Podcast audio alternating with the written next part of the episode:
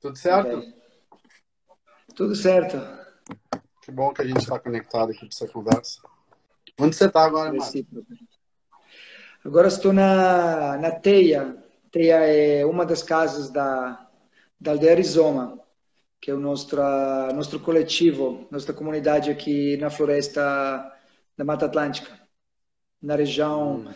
limítrofe, é, perto do, da região do, da Serra. Tá ótimo lugar para passar a quarentena, hein? Sim, um ótimo lugar para, para de fato ter tempo de pensar, né, neste neste mundo contemporâneo e de fato é um, um lugar onde a gente bastante, né, se se isola em uns momentos, tanto a nível familiar quanto a nível da nossa tribo, né, uh, maior.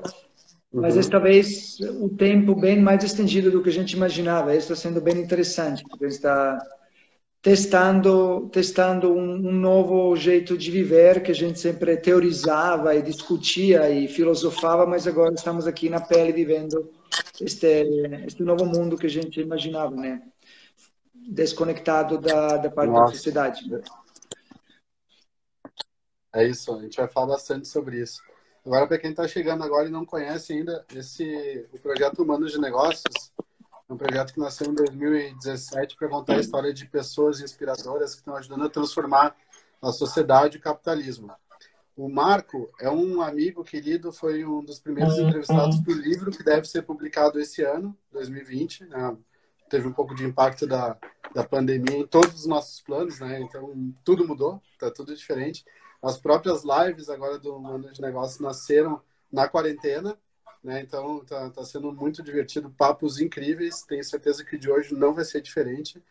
E o Marco é um, é um amigo que traz muita inspiração pelo trabalho que ele faz. Né? Arquitetura inspirada na natureza é um assunto que a gente ama aqui no, no Mano de Negócio. Eu, particularmente, adoro também essa nossa possibilidade de se conectar, reconectar com a natureza. Né? Tenho pesquisado bastante, aprendido bastante sobre isso e a gente vai aprender bastante com, com o Marco hoje, não tem nenhuma dúvida. Marco, muitíssimo bem-vindo. Obrigado por se conectar aí Obrigado com a civilização aí de onde você está na Floresta Atlântica. Obrigado a vocês, obrigado a todos que estão conectados aqui. É um prazer único, né, estar... Uh, às vezes eu falo, a gente está des desconectada, né, da sociedade, mas reconectada com a natureza. Agora esta chamada é uma ponte entre, né, nossa nossos grupos, nossas tribos e uh, esse contexto natural das conexões com a natureza aqui que a gente está tendo. Assim que é muito, muito proveitoso esse contato agora.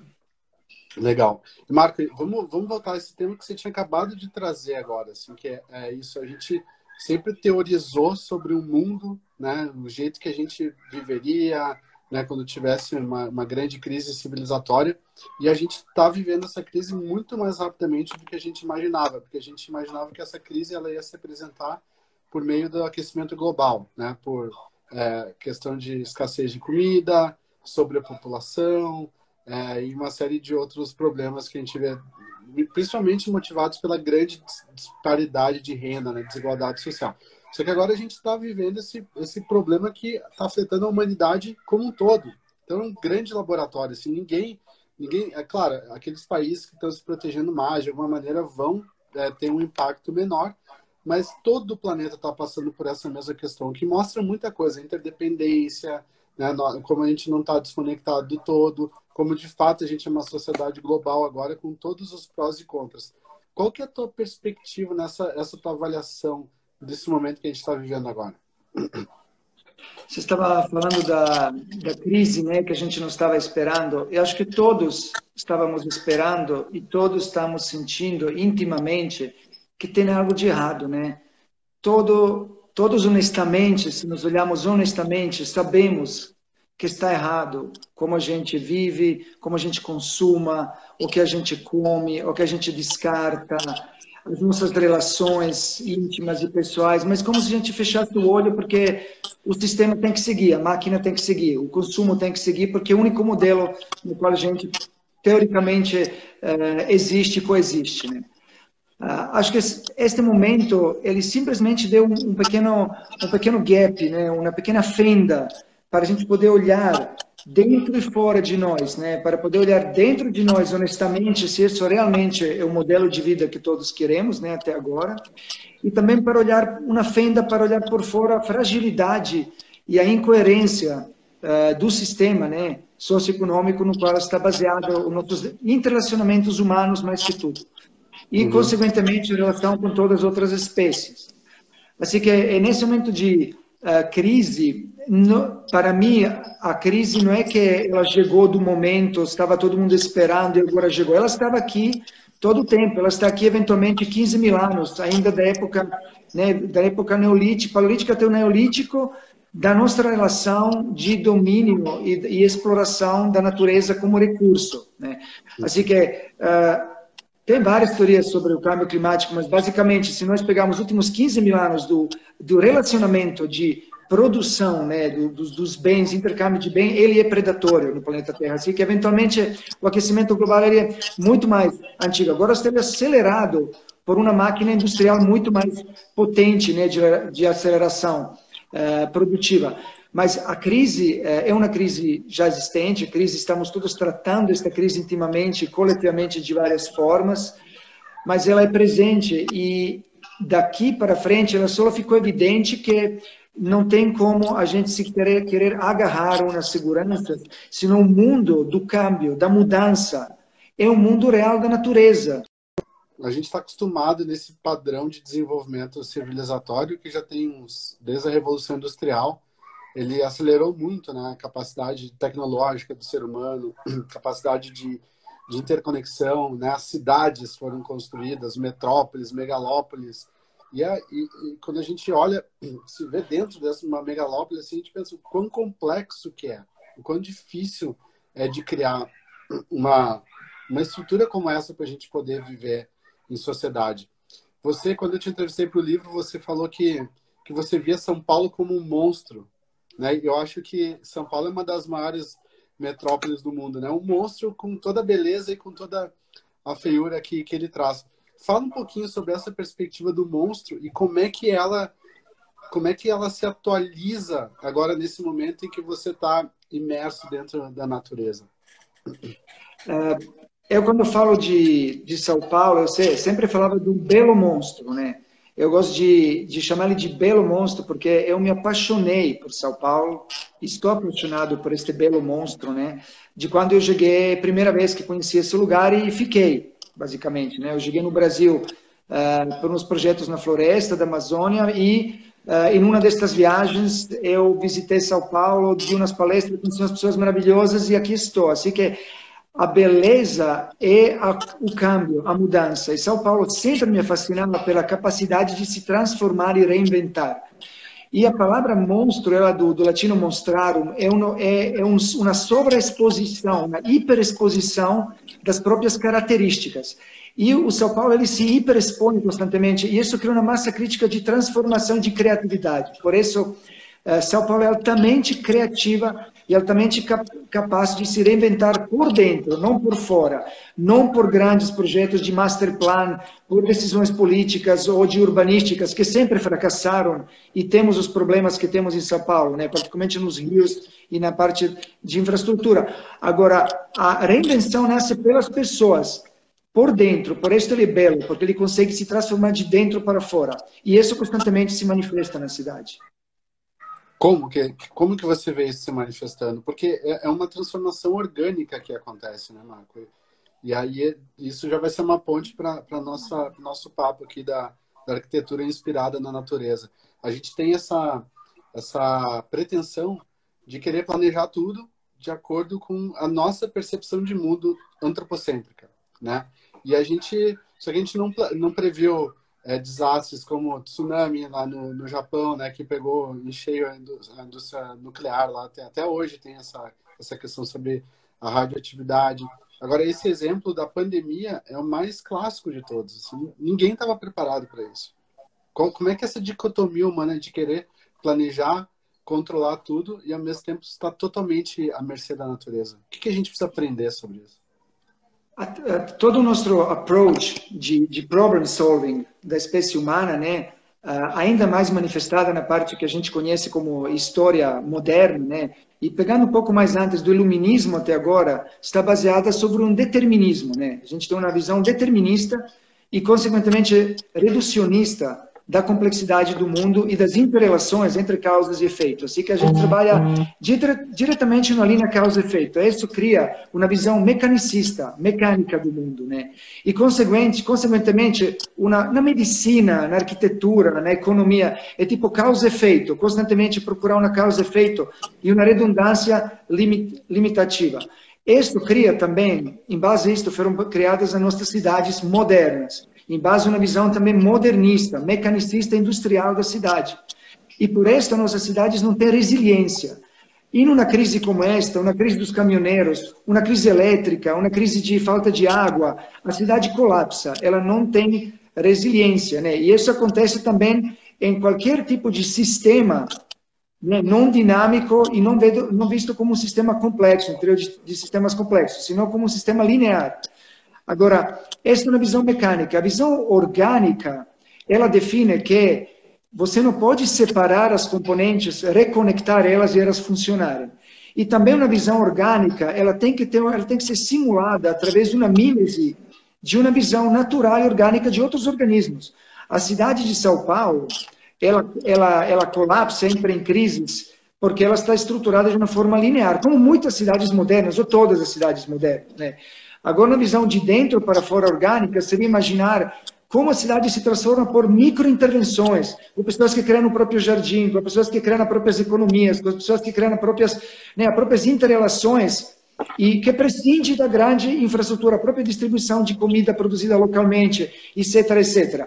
E a grande escala, uma visão, dizemos, mais uh, completa da cidade seria uma, uma simulação da cidade. Como seria imaginar São Paulo funcionar como uma floresta, não como uma cidade? Como seria São Paulo se for uma floresta? Florestas vivem milhares de anos, são superorganismos de, de bilhões de espécies se interconectando, são resilientes, se recuperam, são descentralizadas, são distribuídas, eh, produzem oxigênio, água, energia.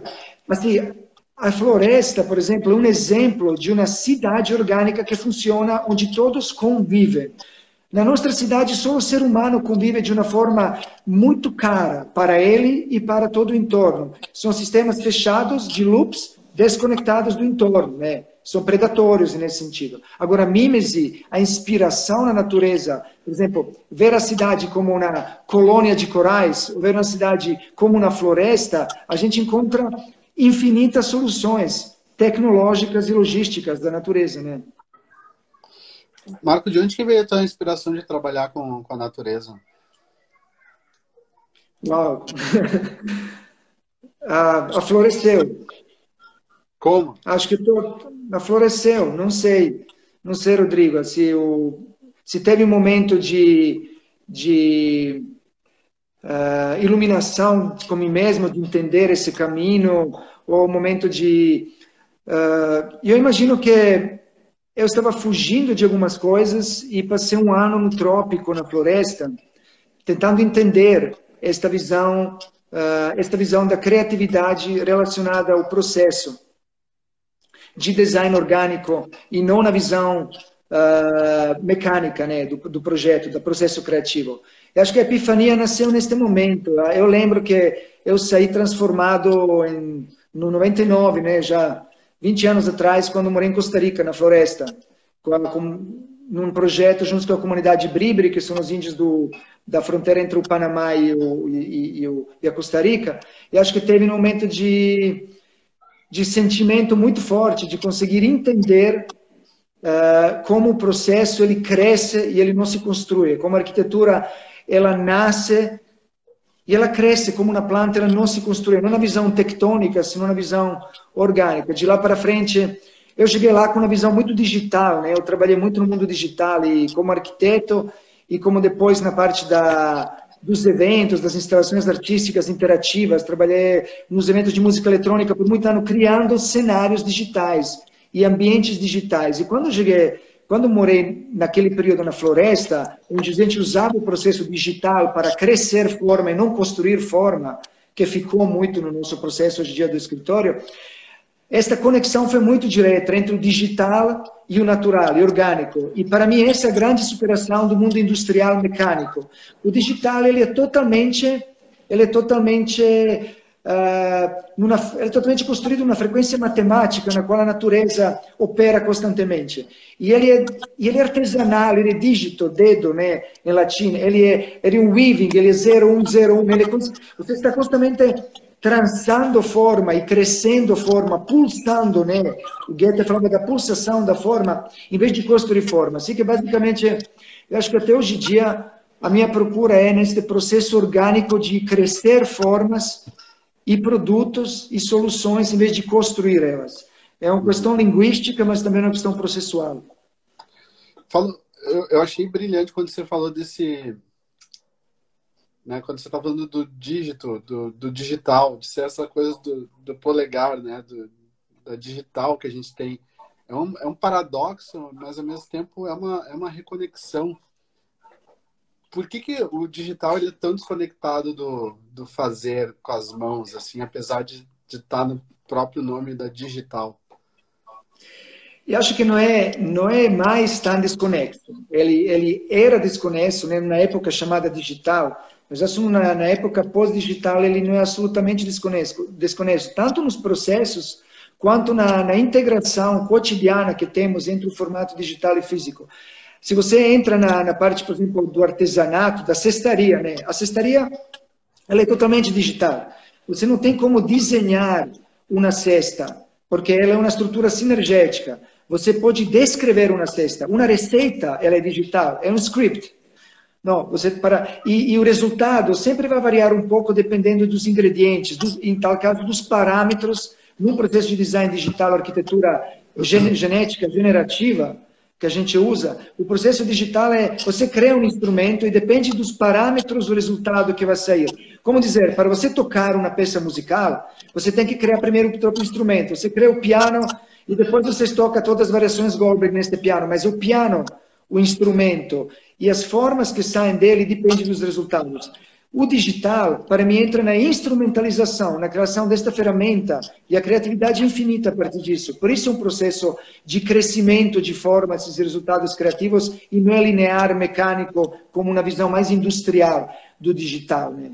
É se libertar desta visão industrial do digital. Boa. E aí, essa, essa visão industrial, né, mecanicista, cartesiana, etc., é tudo do que a gente precisa se libertar nesse momento agora, né? Porque se a gente pensar assim, olhar para a economia, né, é, o sistema econômico, ele é o maior exemplo disso, porque olha para o planeta como um lugar de recursos infinitos, né? Só que a gente sabe que tudo tem fim, né? Ninguém, ninguém cresce para sempre, até o universo um dia vai ter fim. Então é uma, é uma dissonância cognitiva que a humanidade criou para alimentar alguma coisa que a gente está tentando entender o que, o que, que é mas a gente pode resumir de alguma maneira sendo simplista falando que é o ego. Né? A gente precisa validar nossa existência como espécie mais importante desse, desse planeta. Por que, que a gente precisa é, abrir mão dessa visão mecanicista e, e olhar para uma visão interdependente, não dual, sem separação? Uh, a palavra é separação, né? A gente tem que sair da separação de uma visão que é muito é bem linguística, né? Aristotélica, é do si, do no, é do bem e do mal, é, é religiosa também. Muitas religiões trabalham com esses opostos, não todas, né?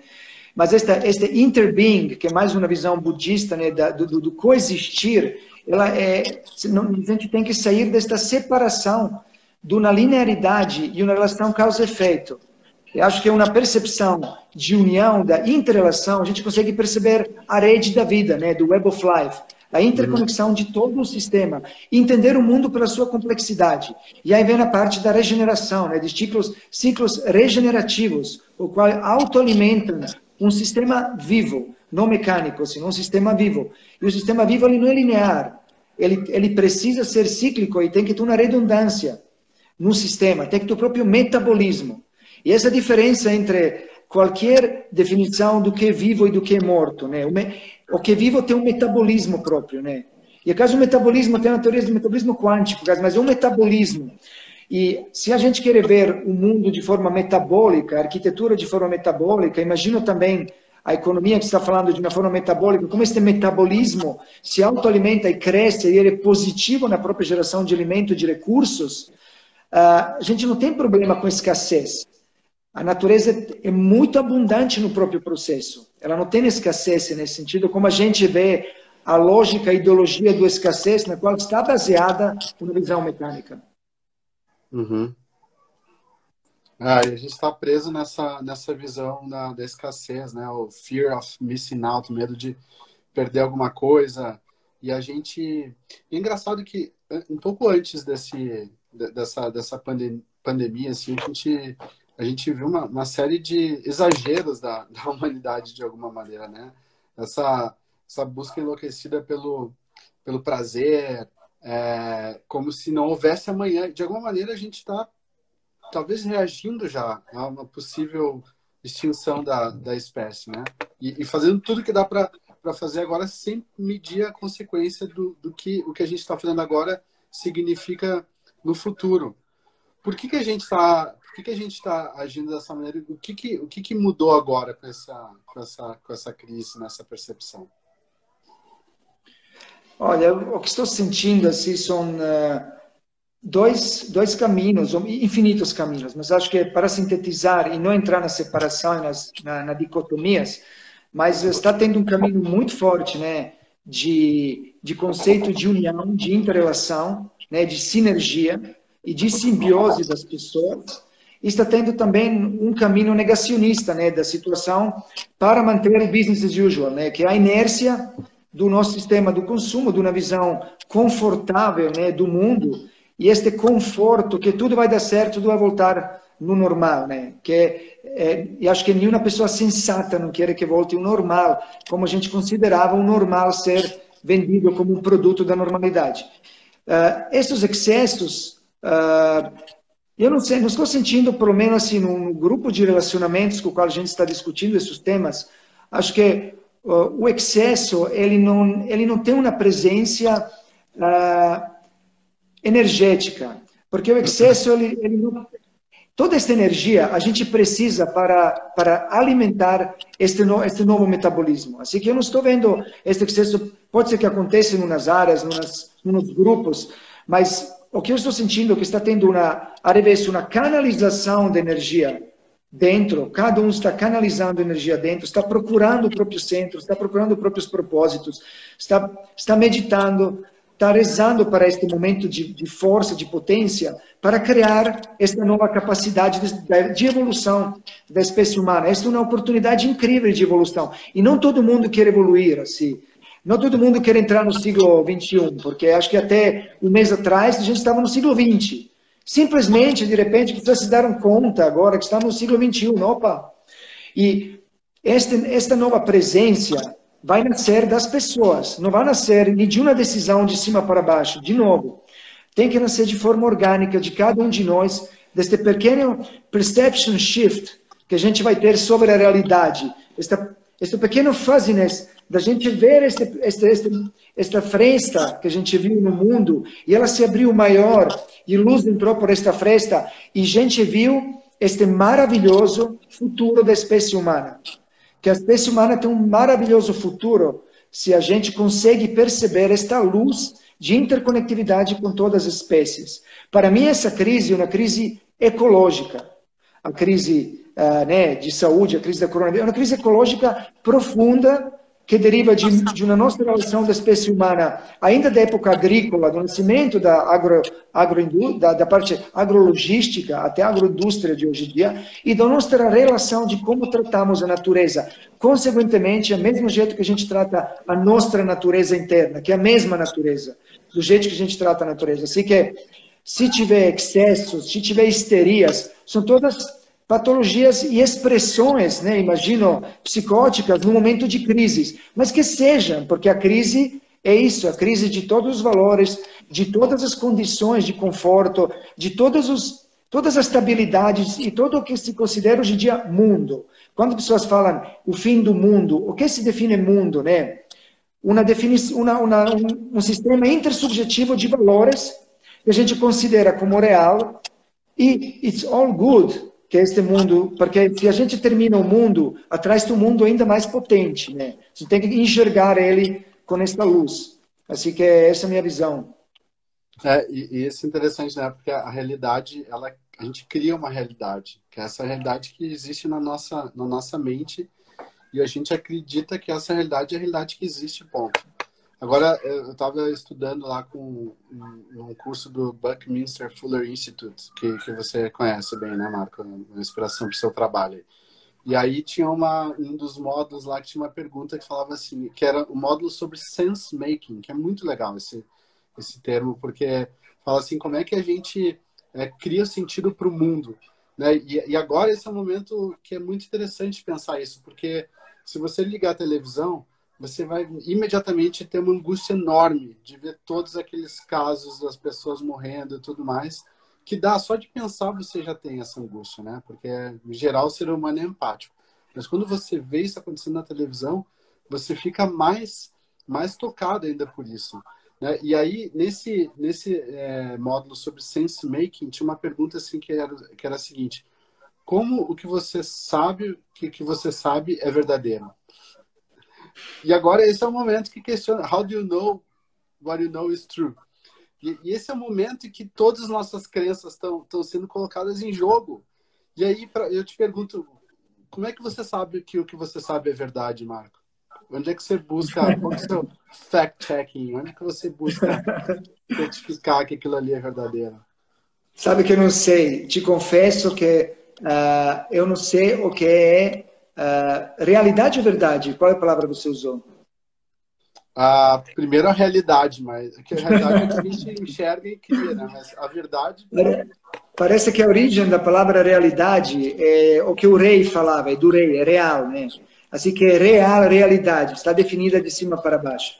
E isso é, isso de novo, né, traz esta visão uh, jerárquica, né, patriarcal, consequentemente, mecanicista, etc., etc., na qual a gente está discutindo, né? a visão piramidal né? ainda da nosso mundo, da realidade. Uh, eu te confesso que eu não vejo, não vejo a TV, uh, são 35, não, 30, 30 anos exatamente que eu não vejo a TV por uma decisão política de quando eu saí muito jovem, né, de uma de, uma, de um Estado com guerra, né, de um país com guerra, onde toda a informação foi tão manipulada, a realidade foi tão manipulada. Eu estava dentro, eu via o que estava acontecendo né, eh, no, no, no, meu país e eu estava vendo uma outra realidade ser transmitida. É, na guerra da ex-Yugoslávia. E aí eu, eu tinha 17 anos e havia dois mundos, uma discrepância brutal entre o que eu via, que sentia através da minha visão multissensorial, minha percepção multissensorial, e o que se estava comunicando. Assim que, te confesso que para mim, a, nos mídias, a realidade para mim tem uma dimensão muito diferente do que uh, eu espero a, a gente conseguir cultivar nesse momento dentro mais que nunca. Numa conversa que você e eu tivemos num evento maravilhoso em São Paulo ano passado, né? Uh, a gente estava discutindo e a gente falou, nossa, a intuição, né? É, sentir, é, feel gut. Lembra, Deus, você me falou, como é que a gente consegue sentir o momento da realidade, não através da os nossos sentidos que a gente usa constantemente como ser humano, mas como sentir a realidade através do instinto, ou através deste este cérebro no estômago que temos, através das bilhões de bactérias, né? Aquele aquele frio na barriga, aquele é real, né? Aquele frio na barriga é muito real quando você sente ele. E ele, ah. ele vem direto. Ele vem direto. Aquele cheiro do medo, famosa frase, né? Ela vem direto, porque esses são os sentidos que acho que nesse momento a gente tem que cultivar mais que nunca para entender a realidade. São os nossos sentidos primitivos e primordiais que são muito avançados. E eles uhum. são muito evoluídos. E acho que eles são super conectados com o mundo atual, né? Eles estavam esta esta coisa do, do, ancestral futurista, sabe? Eu vejo um pouco esta, esta, esta, esta frase, esta palavra eu uso hoje para entender a linha de pesquisa minha criativa, né, na arquitetura, que é um futurismo ancestral. Como procurar o ancestral dentro, né, e poder transmitir isto com uma percepção do futuro, né? No mundo da realidade, eu te confesso que eu não, não meu check está sendo com muita dificuldade, estou aprendendo cada dia com muita humildade, né? Tudo isso estou falando, aprendendo de sentir o mais o que é real, em vez de entender o que é real. Uhum. E, e, sentir o que é real, está diretamente conectado com, com a natureza, né? Da gente ter essa conexão muito próxima, profunda, íntima com a natureza. É, a Revolução Industrial nos deixou muito separados da natureza, cada vez mais. Né?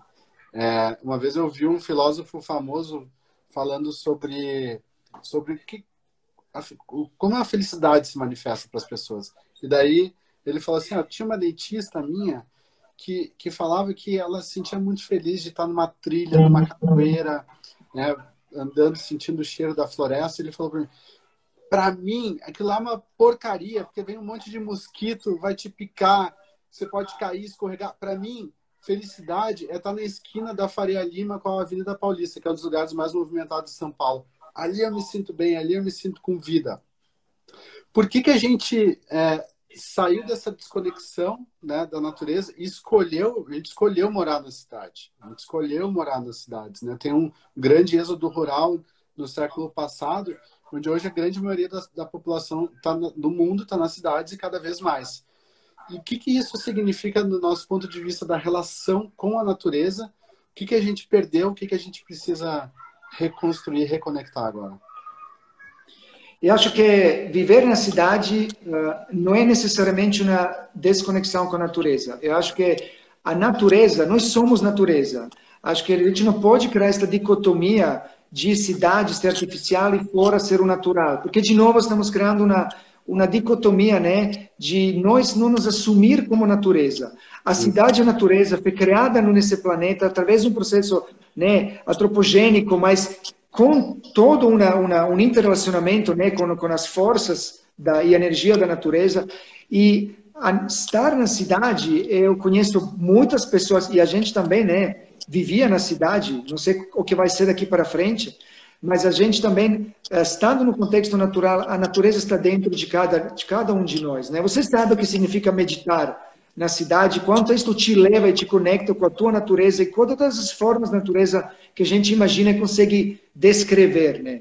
Uhum. Uh, teve um êxodo grande, né? Está tendo um êxodo grande para as cidades e está tendo de novo, eu acho, um êxodo e vai ter um êxodo muito grande de novo para para os ambientes fora da cidade, para não chamar é, um natural e não natural, mas dizemos fora da cidade para as pessoas. Não só acho pela pela pela necessidade de estar próximo aos ritmos da natureza, às estações, às luas, ao céu, as várias uh, definições do que é o tempo urbano e do, do, que é o tempo fora da cidade. Acho que ficando procura do tempo, do próprio tempo, do tempo da própria família, do tempo das próprias relações, que na cidade é um tempo compartilhado, bem diferente de um tempo onde, num contexto natural, o tempo está ditado por outras definições, e uma relação muito sensorial mesmo com os fenômenos da natureza. Agora, tem diferentes frequências que as pessoas vivem no próprio dia a dia e diferentes reações que as pessoas uh, esperam no próprio dia a dia. Imagina que tem pessoas. A, a natureza pede presença constante. A natureza aquela é sempre aquela imagem idílica de você sair para passear, a natureza se regenerar. Sim, mas é uma presença, é um tra trabalho muito forte. É trabalho, você estar presente na natureza, com todas, com todos os outros seres. É uma coisa que a gente não estava muito acostumado, sim, nas viagens, nas imersões, mas viver mesmo na densidade. Eu acho que essa é uma nova dimensão de coexistência com todas as espécies. Mas, Rodrigo, que para mim me, me, me tocou muito, muito, muito ultimamente, e me fez bastante refletir escrever sobre isso, fiquei muito exaltado, e todos os animais que estão voltando para a cidade. Eu acho que não é tanto nós sair da cidade para ir procurar a natureza, quanto nós receber a natureza de volta na cidade. A nossa natureza e a natureza que está lá todo o tempo, tipo triggering para voltar. Vocês viram, todo mundo viu aquelas imagens, eu fico colecionando e, e chorando mesmo, vendo os cangurus correndo, na Austrália nas cidades, pássaros voltando nas janelas dos amigos em São Paulo. golfinhos e outros animais entrando nos portos das cidades, a, a, a, as águas de Veneza limpas. Né? O que acontece quando os animais querem voltar? Quando acontece que o selvagem, o nosso sentido selvagem que está sendo reprimido né, pela, por uma visão uh, agrologística né, do animal domesticado, a gente fica sendo domesticadas todo o tempo, né, domesticada no jeito de trabalhar, de consumir, de criar. E quando o nosso momento selvagem aparece, né, quando o momento dos animais selvagens também, isso é, isso dá uma sensação, acho, nas pessoas muito libertadora. Isto mostra um novo mundo de convivência possível. São estes animais selvagens que nos fazem lembrar o nosso Sim. lado humano, não domesticado. E selvagem instinto, de novo, selvagem é sentir a realidade e não pensar na realidade. E, esse, e, e a selvagem é da selva que volta para a selva, que volta para São Paulo, que é uma maravilhosa Mata Atlântica, um maravilhoso monstro que está lá se transformando. A gente deixar esses animais voltarem. E, e os seres vivos estão nas cidades, então a gente não dá espaço neles. Os, os uh, manguezais protegem as cidades dos hurricanes, aí só que deixar eles crescer. As bactérias limpam o oxigênio, a, parte da, a parte da do, do, do, dos, dos micélios, dos fungos, uh, vários tipos de organismos que fazem fotossíntese na cidade, produzem organismos, limpam as nossas águas, só que deixar eles florescer e crescer dentro do nosso contexto urbano, né? Acho que é mais que é abrir as portas para a natureza voltar, né? Lindo isso, Marco. É, eu estou vendo que tem um monte de amigos que estão aqui na, nos acompanhando aqui. É, se quiserem fazer uma pergunta para a gente discutir aqui, fazer uma pergunta para o Marco, podem mandar aí que a gente que a gente faz mais para o final.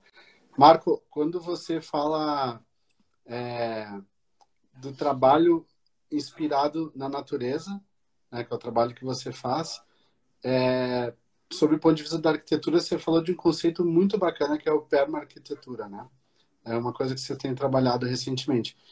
Queria que você falasse sobre isso, mas, mas antes dando uma visão de como que a arquitetura de hoje reproduz o sistema hierárquico, hierárquico piramidal que a gente que a gente vive e como mudar isso, como que a arquitetura pode ajudar a transformar essa visão.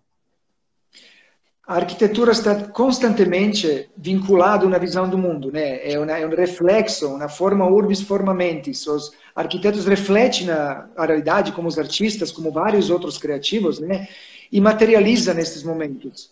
A gente consegue ler através da arquitetura, né, da, da, do século XX, a direta transposição dos valores industriais mecanicistas na arquitetura, né? Uhum. O valor, né, do modernismo de vencer vãos, né, de vencer a gravidade, do que é paisagismo, do que é arquitetura, do que é o jardim, o que é você, né? Uh, e essas estruturas estão todas baseadas sobre a gravidade, vencer a gravidade como um grande uhum. não, inimigo, né, de alguma forma, no, numa visão uh, modernista estrutural. Porque a gravidade define as estruturas e os limites das estruturas piramidais na arquitetura e na construção. E, consequentemente, a gravidade define os limites da nossa sociedade baseada sobre gravidade, sobre jerarquia. E esta forma, que é uma pirâmide, um triângulo, metáfora de vários sistemas sociais, políticos, religiosos, uhum. ela também se manifesta na arquitetura. As pirâmides não eram piramidais só por, por motivos estruturais, né? Assim que e, e, isso se transfere até hoje em dia. Estruturas jerárquicas, estruturas que distribuem peso e a gravidade, o único jeito para que se mantenha é por gravidade. Se você pega qualquer arquitetura, não qualquer, a maior parte das arquiteturas até o modernistas, modernas, se você tira a gravidade, se o planeta Terra não tivesse gravidade por poucos minutos, todo se desconectaria e começaria a flutuar, porque não são estruturas sinergéticas. Aí entra uma nova visão proposta também da arquitetura por Buckminster Fuller nos anos 60, da estrutura sinergética. O que define a sinergia na arquitetura? Que a forma está definida pela distribuição das forças. Significa que na estrutura sinergética não tem um peso e ele que se distribui e as, e as estruturas por baixo suportam este peso e quando cai na estrutura colapsa. Não tem colapso numa estrutura sinergética, porque era um, sistema descentralizado, distribuído e compartilhado, onde cada componente, cada cruzamento, cada nó desse network é responsável pela integridade da estrutura. E isso é muito metafórico do nosso, do nosso mundo no qual a gente está entrando agora, que é um mundo post no, antropocêntrico, um antropoceno que eu chamo de evolução da consciência ecológica, que no momento de entender uma nova estrutura social e, consequentemente, uma nova estrutura arquitetônica. E acho que nós, como criativos, arquitetos, designers, que seja, é, é nosso dever experimentar essas estruturas arquitetônicas que manifestam na experimentação de estruturas sociais, econômicas, de organização, que todos, que muita gente está experimentando também. Temos propor novos modelos. Nos anos 60 que existem esse estudo sinergético, que não é baseado sobre jerarquia e não é baseado sobre gravidade, e é baseado sobre interrelação e tensão entre componentes. Metáfora de sistema neural, de organizações de natureza é direta. E não é, nada, não é nada novo, porque se voltarmos a mais, a mais de 15 mil anos atrás, antes da, né, da, do, do neolítico, do, do, estamos na época paleolítica, quando a arquitetura é feita por fibras, na nossa sociedade, comunidade nômade, todo eram estruturas tensionadas por fibras. Não era por gravidade, era por fibra, era, era, era estrutura sinergética, era cestaria de alta tecnologia, design by nature. Assim que é uma visão futurista na qual estamos entrando, mas, de novo, é uma visão ancestral na qual estamos entrando. É um futurismo ancestral, a nova era.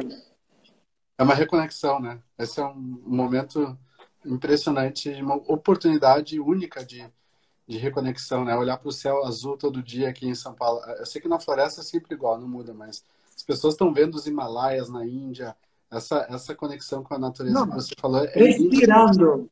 Pessoas estão respirando. Quem tirou, quem tirou a respiração das pessoas? E esses câmbios eles vão a pouco a pouco e o ser humano se adapta em umas situações que não são, não precisamos nos adaptar para respirar o que respiramos, né?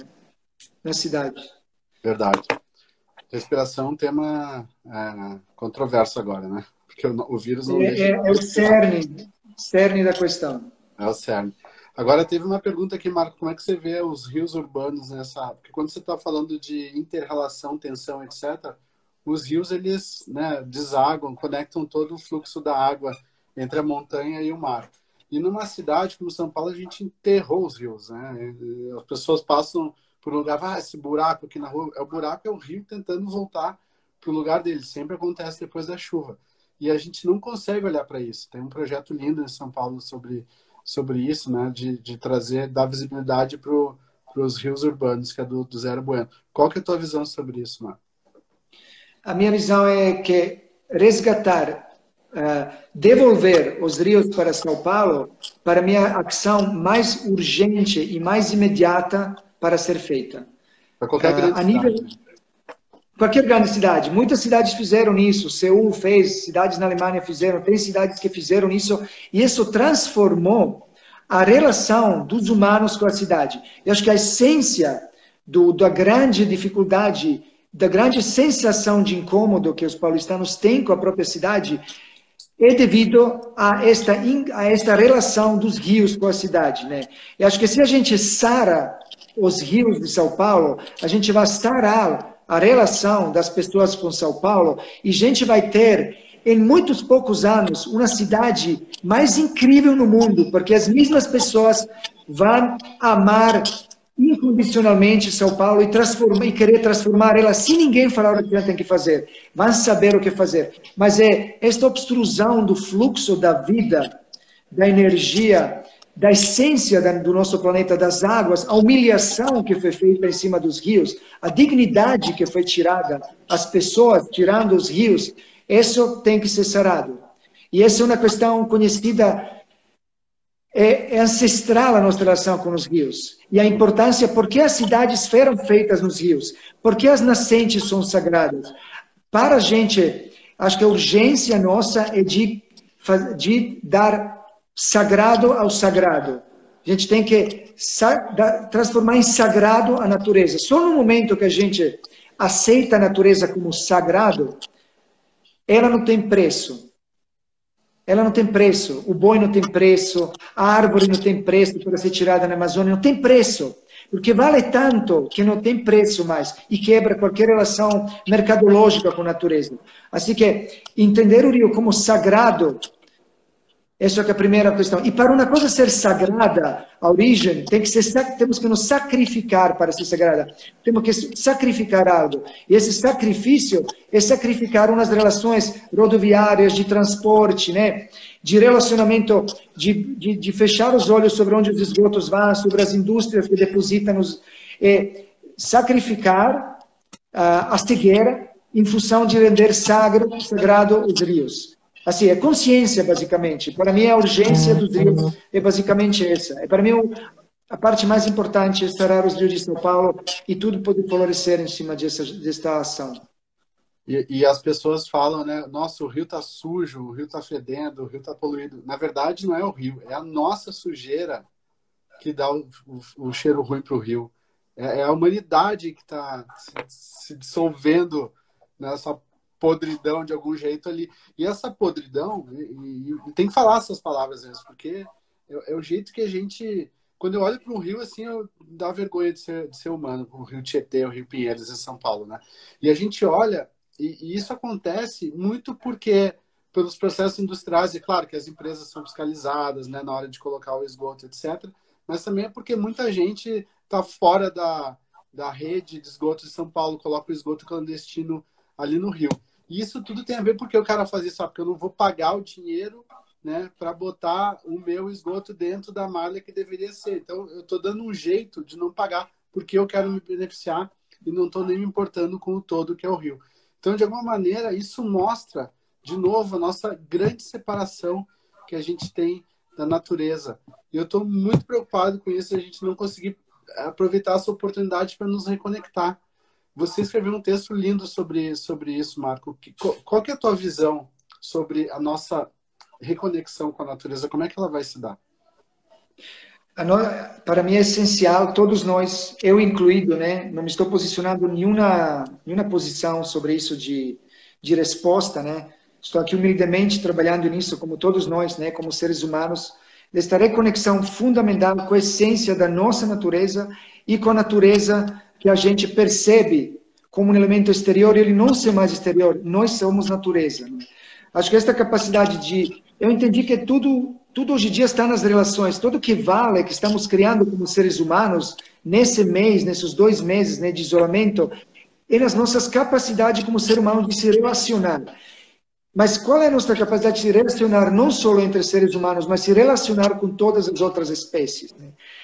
Temos que esta conexão com todas as outras espécies, num pequeno, num cotidiano, num receber um pássaro de volta para a própria janela, uhum. até a gente meditar, meditar e se reconectar com a nossa essência como ser humano. E superar esta visão da humanidade. Eu gosto de uma frase que o maior, maior inimigo do ser humano é a humanidade. Esse é outro tema, né, de esta definição, de novo, na mesma definição intersubjetiva que se chama humanidade, produto, cultura, produto. Né? Mas qual é a essência? Voltar a ser humankind. Humankind, a gente tem de kindness. Né? Assim uhum. que, uh, nesta visão de uh, que está acontecendo, a gente vê nas palavras uma visão ainda bélica com o vírus. O vírus é um organismo, a gente não pode war, against coronavírus, porque você não tem como usar uma lógica militar para esse superorganismo, igual como você não tem como solucionar war against crime, war against drugs, você não pode usar a palavra uma lógica separa, separacionista para solucionar um problema. Este é um business as usual. Assim que já quem vai com, uma, com uma visão de solidariedade soluciona um problema. Acho que nós é o momento de se unir, nós como seres humanos, e com todas as espécies, superando as divisões, superando as visões políticas, superando visões religiosas, de países, estados, whatever. É o momento de nos unir como seres humanos e de nos unir com todos os outros seres que vivem neste planeta, que são nossa potência, para juntos entender e superar este vírus. Este vírus ele é um, um hyperobject, ele trabalha no sistema de network. Ele é altamente digital como sistema. Assim, a gente não tem como brigar numa relação de causa e efeito com o inimigo, né? Ele trabalha com network. Nós temos que criar uma rede entre seres humanos e com todas as outras espécies e com todas as nossas bactérias dentro de nós que nos estão ajudando, né? Para afrontar isso. E tem esta hipersterilização também, está tirando muita capacidade nossa, das nossas colônias internas, de nos proteger, né? De criar umas defesas. Assim que também, porque as práticas holísticas não clássicas de medicina não estão sendo usadas neste momento, as outras medicinas mais potentes também têm que ser revitalizadas, né? Nesta, nesta, nesta solução e nesta interação com este novo vírus, para entender ele ver como este fluxo dele seguir por outro caminho e não esvarar com ele em uma visão de guerra linear, industrial e reducionista de solução de problemas. Assim que aquilo que escrevi lá para mim é love against coronavirus, não é war against coronavirus. É, é mudar a retórica e mudar a narrativa para estimular todo mundo a entrar numa mesma, no mesmo caminho de dentro para fora, né? Não esperar soluções externas, que não temos. Não temos nem tiver war. Quais são uhum. esses grandes eh, capitães no mundo que vão eh, dirigir esta guerra? Né? Uhum. Somos nós. Né? Aí, quando você fala dessa, da questão da indústria bélica, por exemplo, né, que é o jeito que a gente está se referindo, isso está diretamente ligado à nossa origem, né, como ser humano. A gente chegou onde a gente chegou hoje porque a gente sabe colaborar, né, consegue contar, consegue trocar ideias, né, a única espécie que consegue articular palavras, escrever, etc. Os, os outros animais também se comunicam alguns até com, sei lá, proto-palavras, vamos chamar assim, mas o ser humano é o único que consegue articular palavras com sentido, né? não feito um papagaio. Mas, para a gente chegar aqui, além da colaboração, a gente teve que lutar bastante. Né? A gente teve que lutar contra outras espécies, né? que quando a gente morava, sei lá, bandos de caçadores e coletores, você tinha, enfrentava vários perigos animais até conseguir se estabelecer em volta de plantações, aí, foi a revolução agrícola. Por que, que a gente não. É, talvez seja aí a resposta da gente não conseguir se desconectar dessa, dessa visão bélica, de luta. O que, que a gente vai precisar fazer para poder criar essa nova narrativa? A gente tem que colaborar. A gente tem que ter solidariedade e tem que colaborar. Né? A língua criou, a gente, como espécie humana, parece que já superamos né, eh, uma última né, crise ambiental, né? Uma, antes dessa crise ambiental, né, que é a sexta extinção em massa que a gente está provocando, mas teoricamente a gente teve uma 15 mil anos atrás, teve uma 70 mil anos atrás, em cada, em cada grande transformação, em cada, cada crise climática, e essa é uma crise climática, né, a gente, que é uma crise sistêmica, ecossistêmica, não, a gente evoluiu como espécie, a gente teve a oportunidade de evoluir. É, é muito marcado, né, que uma evolução de 70 mil anos atrás uma grande, grande mudança climática, a espécie humana parece que existiu nos números de uma percentagem minuta, mas evoluiu na capacidade cognitiva de abstração narrativa, na sua linguagem, nas, evoluiu de uma forma dramática até hoje em dia, porque tem uma capacidade de colaborar. Hoje em dia, de novo, temos uma chance de uma evolução né, da nossa espécie cognitiva, eh, genética de repente mais lento, se não tiver uma, uma simbiose com este vírus também, quem sabe, né?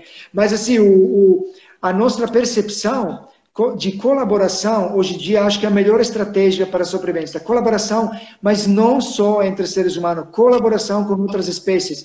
Temos bilhões, milhões de organismos super inteligentes, super adaptados, super bem desenhados, super assim, solucionados em constante transformação, de procura de soluções para nos aliar. Quais são os organismos com quais nós podemos aliar? Qual ser uma relação de simbiose? A gente teve na época industrial uma endocrinação, de novo, manipulada da teoria da evolução, onde o mais forte existe, o mais defeated também, o mais adaptável.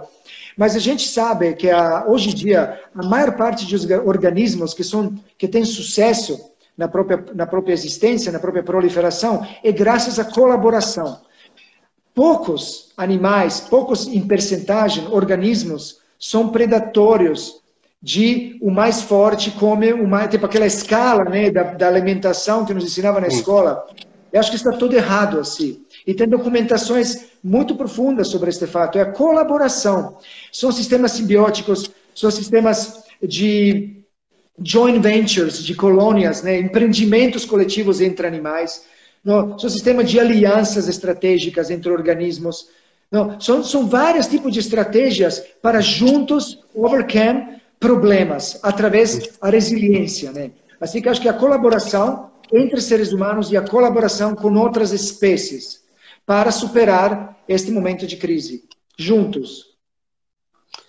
Marco, a gente está acabando aqui. Queria te fazer uma última pergunta, né? Quando der uma hora, vai encerrar a gravação, vamos tentar acabar antes disso, para não ficar cortado no meio. Você está 40 dias, mais ou menos, aí na floresta, né? Super imerso, né? com outro tipo de vida comparado com a vida da cidade.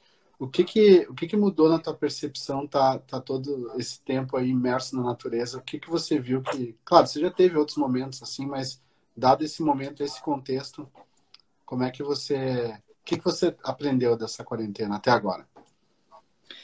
Essa pode ser a primeira vez que eu tive um contexto familiar dessa forma, né? Eu passei muitos tempos nas florestas, em diferentes contextos, diferentes lugares, mas nunca fui com a minha família, né, para a floresta, onde tem uma questão, né, de cuidado, né, do próprio entorno, da própria família. O que aprendi, uh, mais que tudo, digo, é a importância da colaboração, né, a importância da solidariedade, da colaboração nesse momento os alimentos que a gente está plantando, produzindo, ou trocando, adquirindo com os nossos vizinhos que estão produzindo, nossos vizinhos também que estão aqui 40 dias, que vieram de São Paulo e que têm a própria casa aqui na floresta, vizinhos no aspecto da floresta, né, uns quilômetros. Mas a gente colabora. Um está fazendo sabão, outro está fazendo pão, outro está plantando. Acho que estamos eh, chegamos nas origens onde eu percebo quanto é importante a nossa colaboração de cada um trazer o seu talento e cada um colaborar na travessia juntos de uma crise, né? E quanto a esta colaboração que é muito cotidiana, muito simples, que acho que tanto nós aqui quanto muitos amigos na cidade está fazendo isso, né?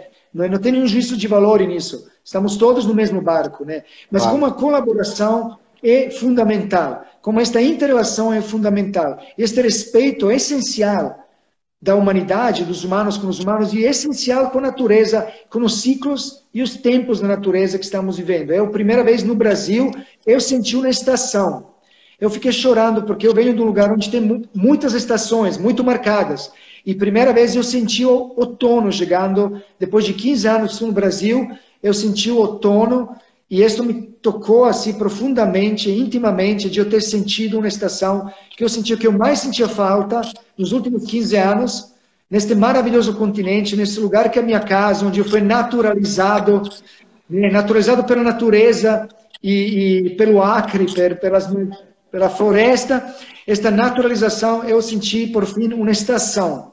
E isso foi, para mim, um momento de, de maior felicidade, simples como isso, né? E muito forte. Legal. Muito obrigado, querido. 6, 5, 4, 3, 2, 1.